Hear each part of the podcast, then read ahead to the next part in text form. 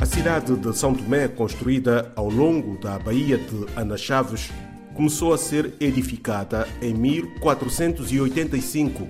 15 anos depois da descoberta da ilha pelos navegadores portugueses João de Santarém e Pedro Escobar. Alguns documentos indicam que São Tomé é o segundo povoado português em África, elevado à categoria de cidade em 1535 por Carta Régia de 22 de abril, depois da cidade velha de Cabo Verde. Entretanto, o historiador Carlos Neves fala de outra versão. A Carta Régia que edifica a cidade de Santo Tomé, a cidade e leva a cidade, está transcrita, a carta que está transcrita no, na Monumento à Missionária Africana, refere que a cidade de Santo Tomé é mais antiga, é de 1525, essa carta régia, e a cidade velha de Cabo Verde é de 1533, salvo erro. E, todavia, eh, nós fomos estudar melhor essa questão, pedindo mesmo para ver cópias dos originais que estão na Torre do Túmulo, quando de lado um pouco a, a transcrição que está no Monumento Missionário Africana, e nós próprios ficamos com a dúvida se a transcrição teria sido mal feita, porque a nós também não nos parece que o que está escrito no documento seja 1525, mas 1535 que é a data que normalmente se tem referido com base num outro documento, que é do padre Manuel dos Osório Pinto, que fez uma história aí no princípio do século XVIII e que referia que a cidade teria sido fundada em 1535. A fortaleza de São Sebastião, atual Museu Nacional, construída em 1575, é um dos mais antigos edifícios ainda encontrados na cidade.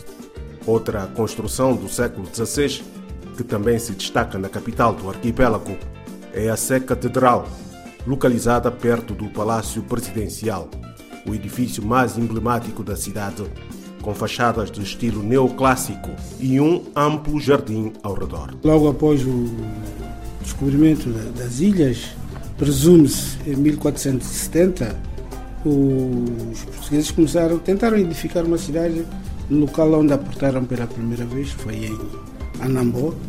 mas eh, viram que as condições não eram as melhores, depois fizeram uma segunda tentativa na zona de Praia Lagarto, mas depois acharam que a Baía de Chaves, eh, que tem o nome de uma ilustre eh, senhora da corte portuguesa, foi provavelmente desterrada para Santo Meio Príncipe, e edificaram a cidade de São José. E vimos que é uma cidade bonita, montada numa baía eh, de grande beleza. E ela estruturou-se sobretudo em, em torno da, da, da baía. Eh, a, a, a, primeira grande rua era uma rua que eh, ladeava a baía e depois com, partindo daí para, para alguns eixos, para o centro, para o norte, para o sul, para, para o centro com destino a Trindade, a zona da Trindade, para o norte com destino às freguesias do norte, então, que iam dar a Neves, e o sul, as freguesias que iam dar a São João dos Angulares.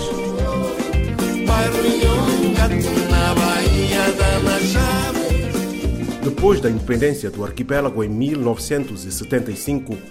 a cidade ganhou alguns edifícios com estilo moderno, mas muitos imóveis de valor histórico e arquitetônico construídos na era colonial ficaram mais próximos da ruína.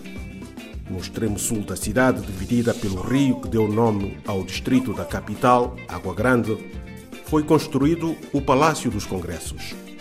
O edifício, que marca os 15 anos do regime do Partido Único instalado no país após a independência, é a atual sede da Assembleia Nacional. Ainda na parte sul de São Tomé, foram erguidos dois dos poucos hotéis construídos no país nas últimas quatro décadas. No extremo norte, foi instalada a zona comercial, a Praça de Táxis, localizada entre dois mercados, é o ponto de maior concentração de pessoas que vêm de todas as localidades do país. São Tomé já esteve na lista das cidades mais limpas e tranquilas de África.